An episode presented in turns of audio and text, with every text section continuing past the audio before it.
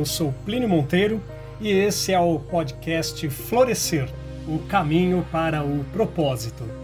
No episódio de hoje eu falarei sobre a criatividade, parte 1.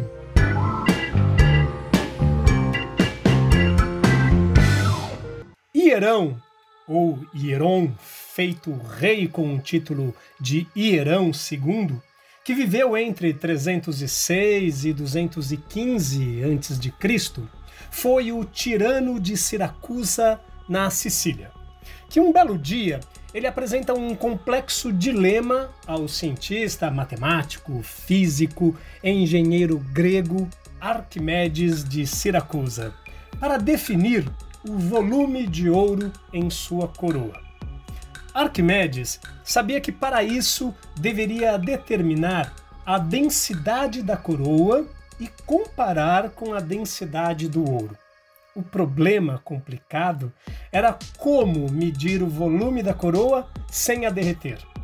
Arquimedes descobriu a solução quando entrou em uma banheira com água e observou que o nível da água subia quando ele entrava. Concluiu então que para medir o volume da coroa bastava mergulhá-la em água e calcular o volume de água deslocado que deveria ser equivalente. Conta-se que ele saiu nu, correndo pelas ruas e gritando eufórico: Eureka, Eureka, Eureka! A descoberta ficou conhecida como o princípio de Arquimedes. E a expressão é normalmente pronunciada por alguém que acaba de encontrar a solução para um problema difícil. O termo ele tem a sua origem etimológica na palavra grega "phureka", que é o pretérito perfeito do modo indicativo do verbo "phiuriskain". Significa achar, encontrar ou descobrir. François-Marie Arouet, mais conhecido pelo pseudônimo de Voltaire, escritor, ensaísta, filósofo e iluminista, tinha um pensamento traduzido da seguinte forma: o mundo me intriga e não posso imaginar que este relógio exista e não haja relojoeiro. Esse pensamento introduz um dos mais importantes conceitos do deísmo, que é uma posição filosófica que acredita na criação do universo por uma inteligência superior, que pode ser Deus ou não, através da razão, do livre pensamento e da experiência pessoal em vez dos elementos comuns das religiões teístas, como a revelação direta ou a tradição. Os seus principais expoentes são Aristóteles, Galileu Galilei e Isaac Newton. Essa linha de raciocínio leva-nos a um questionamento: o que há por trás das coisas? Se tomarmos a energia do cosmo universal vamos observar que ele produz de maneira constante e incessante as mais novas e admiráveis formas. 200 rosas amarelas são estruturalmente diferentes entre si, e em um vasto canteiro de roseiras vermelhas, nenhuma produz, no mesmo período, o mesmo número de botões e nem mesmo a exata configuração nas flores. Em um país de milhões de habitantes do mesmo grupo étnico, cada um é dessemelhante e único. Essa é a criatividade originária das leis que regem o universo. A criatividade reina na humanidade desde a sua existência, vinculada à necessidade de sobrevivência, necessidade de segurança e perpetuação da espécie. Em princípio, todos os homens podem criar. Diferentemente dos animais, que, mesmo produzindo coisas notáveis e surpreendentes, como por exemplo os favos de mel, os ninhos dos beija-flores, a sociedade das formigas, as barragens dos castores, vêm se repetindo iguais desde a antiguidade babilônica, a antiguidade assíria e a romana. Eles não criam, somente utilizam o instinto, que já é o indício da existência e do desenvolvimento da criatividade em potencial. Já é a preparação para a eclosão dos caminhos criativos que levarão à execução de um propósito. Há séculos, a admirável capacidade de percepção do reino animal desperta no homem enorme curiosidade, e mesmo hoje continua a ser um dos mais complexos e pesquisados ramos de toda a ciência. Um dos atributos fundamentais da criatura humana é fazer perguntas sobre o mundo em que ela vive. Ela quer saber exatamente como as coisas acontecem e quer compreendê-las. A propósito, a observação é a investigação sobre o funcionamento da vida dentro e fora de nós. É fato constatado isso, que se torna mais evidente à medida que a evolução espiritual avança no seio da humanidade. Nos últimos anos, os biólogos adquiriram uma consciência vigorosa de que o padrão de conduta dos animais é governado não só pelos estímulos internos, mas igualmente pelos estímulos externos. O comportamento é, portanto, regulado tanto dentro quanto fora, ou como geralmente ocorre, por uma interação entre ambos. Muitos animais têm apresentado verdadeiras proezas de orientação inata, que são consideradas extraordinárias. O exemplo tradicional é a migração de aves e de peixes. Os filhotes inexperientes destas espécies percorrem distâncias enormes com seus próprios recursos naturais, voando ou nadando dias e noites. Depois, retornam aos lugares de origem, situados por vezes a milhares de quilômetros de onde saíram os seus antecessores. As enguias, elas viajam na escuridão do fundo dos oceanos para locais de desova e suas proles, criaturas minúsculas, percorrem, vencendo as adversidades das águas, todo o caminho de volta penetrando os rios muitos quilômetros adentro até encontrarem o habitat originário de seus familiares. Os salmões fazem o inverso. Percorrem os mares para desovar no mesmo local do rio onde nasceram anos antes. Aves aquáticas, os gansos, por exemplo, orientam-se visualmente pelo Sol e por certos pontos de referências terrestres mas viajam da mesma forma sem esses auxílios. Vão acima ou abaixo das camadas de nuvens ou entre elas durante o dia e durante a noite, e apesar disso, chegam sempre a seu destino.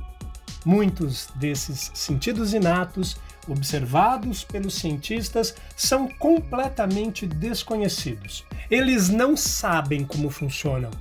Para a ciência atual, a programação interna ou o aparelhamento sensorial que cuida da evolução genética, das reprogramações internas, das migrações, da seleção natural, dos hábitos das espécies e outras tantas complexidades do reino irracional, são enigmas da natureza ainda a serem desvendados.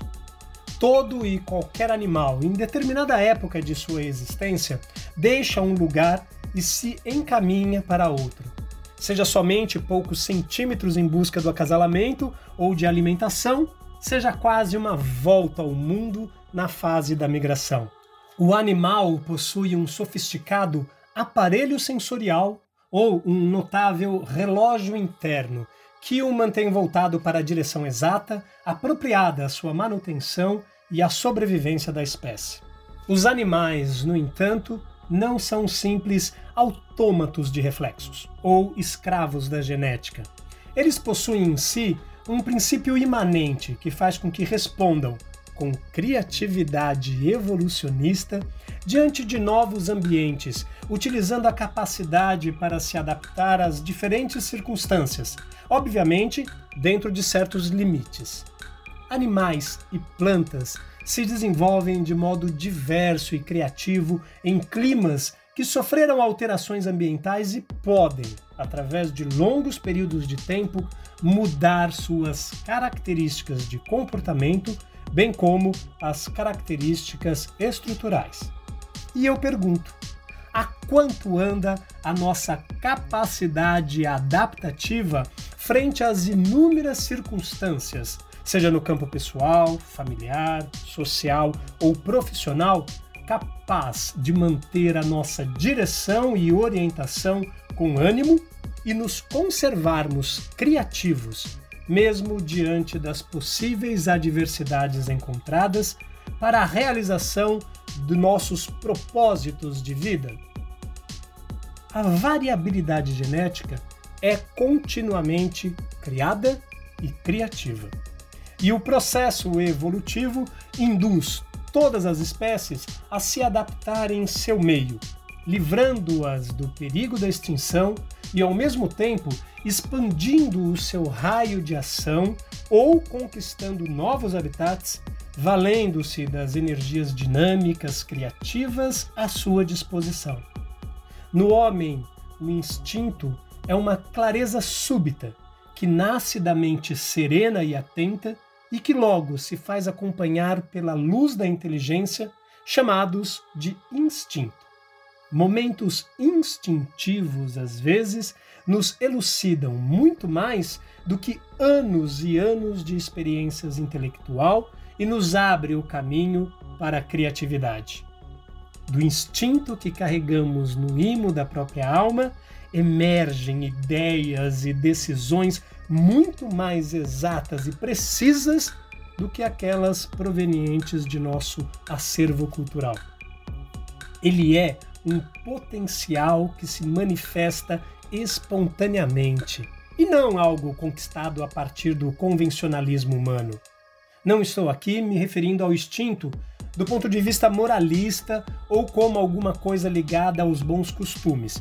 Nem mesmo o classifico de superior ou de inferior. Considero a possibilidade inerente a todos, ou um toque inato de inspiração criativas que tem como função esclarecer verdades ignoradas e abrir horizontes. Existem várias definições diferentes para criatividade. Para o biólogo norte-americano Michael Tenang Selan, ele é o processo de mudança, de desenvolvimento, de evolução na organização da vida subjetiva. Segundo Flieger, é quando manipulamos símbolos ou objetos externos para produzir um evento incomum para nós ou para o nosso meio. E ainda, para o físico e cientista alemão Albert Einstein, a criatividade é a inteligência se divertindo. A criatividade, ela é considerada uma capacidade humana de valor universal. Tudo indica que nesta competência reside o que eles chamam de memória RAM biológica para o impulso da evolução humana. A memória RAM, ela é o fenômeno dos registros da memória. Mas o que melhor descreve o conceito de criatividade é a seguinte expressão: a criatividade é uma sublime dimensão da condição humana. É, entretanto, na capacidade criativa que existe a chave da capacidade de evolução da humanidade. O mérito da expressão criativa é fruto da complexidade, ou seja, ele é fruto do contexto social no seu desenvolvimento natural e humano. É muito interessante contemplar os efeitos provenientes desse construto a considerar a capacidade de um indivíduo criativo de construir e reconstruir, transformando a nossa realidade. É consensual também e gratificante perceber que todos temos a capacidade criativa e que ela deve ser melhor desenvolvida mesmo que em ocasiões extremas, como a que assola, por exemplo, a humanidade atualmente. Apesar dos inúmeros casos de perdas de bens materiais, de meios mínimos de sobrevivência, muitos estão se reinventando e de forma criativa emergem desse oceano desesperador, vislumbrando dias melhores. Todo ser humano possui criatividade em diferentes habilidades. Na atualidade, a antropologia afirma que não há um só povo ou tribo, por mais rudimentar ou primitiva que seja, que não exiba uma cultura peculiar com inconfundíveis rasgos de originalidade criativa. Acredita-se que a habilidade criativa das pessoas esteja de certa forma ligada a seus talentos. Para se ter uma ideia, registra-se hoje no território africano aproximadamente 492 grupos étnicos, quase 3 mil tribos, que utilizam ao menos 36 línguas diferentes. São quase 500 grupos com crenças, práticas alimentares, modo de pensar o mundo e aspectos físicos diferentes, distribuídos em troncos linguísticos tão distintos quanto o português é do russo, cada qual com a sua forma própria de criar, intimamente ligada ao senso de progresso que existe em cada um de nós. Criar é a capacidade inata de desestruturar algo e reestruturá-lo em forma totalmente diferente e original. Há quem defenda ainda que a criatividade se produz por meio da interação entre os pensamentos de uma pessoa e um contexto sociocultural. Há casos em que ela pode exteriorizar-se naturalmente da própria personalidade humana, por se tratar de uma função da mente. Por vezes também precisa ser ativada por meio de estímulos externos e internos. A criatividade representa-se de múltiplas maneiras e cada indivíduo também apresenta o seu perfil criativo distinto. Daí a dificuldade de definição do termo. No Brasil, no ano de 1950, foi um marco histórico na reabertura do estudo da criatividade. Na Escola de Administração de Empresas de São Paulo, da Fundação Getúlio Vargas, em 1954, introduz-se o conceito de mercadologia no Brasil. Por incrível que pareça, aportuguesada em 1980 para marketing Houve uma grande aceleração da economia, baseada no espírito otimista dos ideais de Juscelino Kubitschek, marcada pela chegada da televisão, apesar de ainda vivermos em uma sociedade primitiva por conta de uma economia baseada no campo, com os cidadãos das cidades sem muito recursos financeiros. E é nesse período a vinda das grandes organizações com suas marcas que fizeram história e detiveram uma grande fatia do mercado consumidor, como por exemplo Leite Moça, Maisena, Gillette, que com tamanha criatividade conseguiram usar, apesar da escassez de todos os recursos técnicos e meio que dispunham, como rádio, jornais, revistas e televisão, divulgando seus produtos de modo tão que ficaram até hoje na memória de muitos brasileiros como produtos únicos, confundindo-se a marca com o produto em si. As agências de publicidade desenvolviam as propagandas com base no que as empresas americanas determinavam. Ou seja, ninguém tinha muita liberdade para poder criar, ou quando tinham essa liberdade, não tinham criatividade suficiente para poder desenvolver uma boa campanha. Mas houve uma minoria que decidiu abrasileirar o marketing, principalmente nas propagandas das telenovelas que faziam um sucesso no momento na rádio. Até o exato momento, não há um conceito único que a descreva, ou seja, não há uma definição exclusiva para o termo criatividade. Porém, fundamentais estudiosos contribuem para esse conceito numa versão diferenciada que a justifica, e vão denominando essa temática, na sua complexidade, como um termo multidimensional. Eles conseguem, comunicando os seus resultados, ora como novas invenções, como a capacidade de análise e síntese, ora como um produto novo, ou como a resolução de problemas, ora como uma ideia nova ou de uma teoria. Enfim, os componentes criativos, eles se apresentam de formas sempre variadas e em muitas multiplicidades. Dinamicamente, a variedade ou a complexidade condiciona o indivíduo a ver o diferente. Daí se fica um passo para criar a originalidade. O fenômeno criatividade se manifesta em todos os setores da vida, seja social, político, estético, científico, É por isso que todas as ciências apresentam uma versão diferenciada no seu conceito, condizentes com as suas próprias ideologias, agregando-lhe a utilidade e individualidade de cada uma.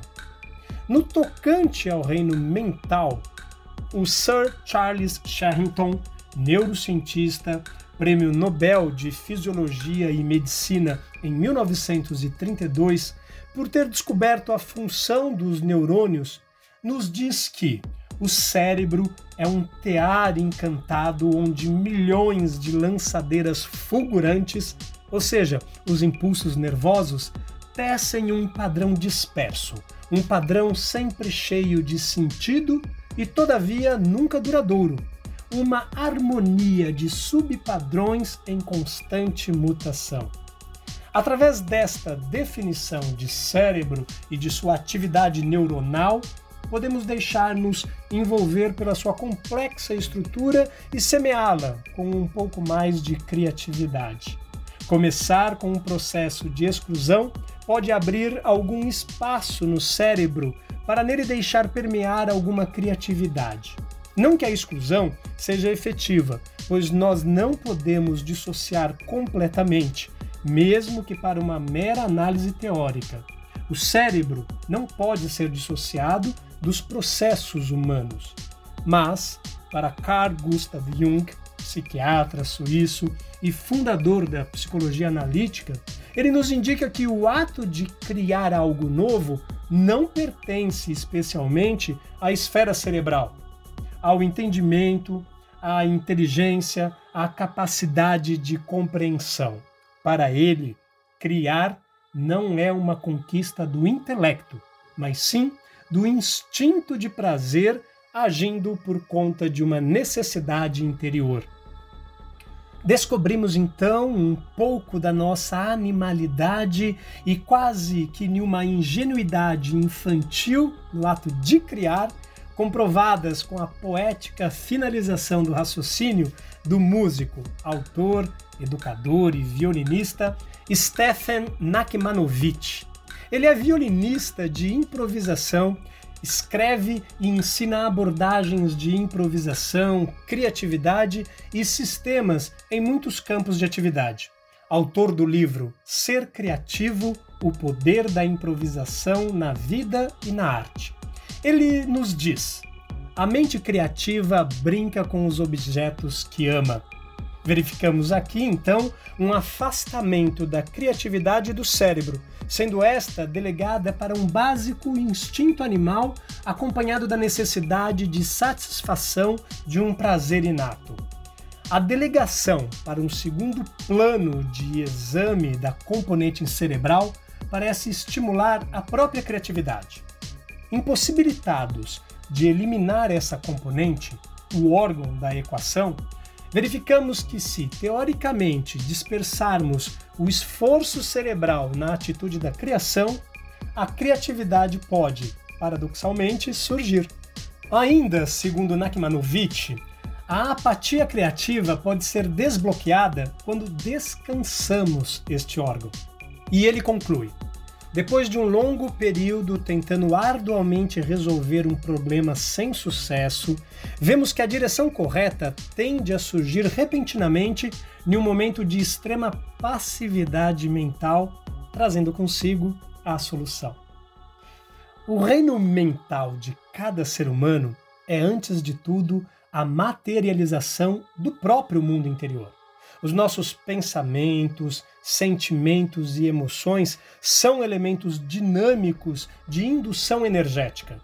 Todos nós exteriorizamos e assimilamos energia mental, influenciando os outros e, ao mesmo tempo, sendo afetado por eles. O homem só é capaz de modificar e moldar o mundo ao seu derredor se mudar a sua própria concepção e conduta interior. Basta que ele transforme a si mesmo para ver o mundo à sua volta se alterar com ele. Atos e atitudes impulsionam as mais recônditas energias dos indivíduos, libertando-os ou aprisionando-os por meio das forças vivas e plasmadoras do pensamento.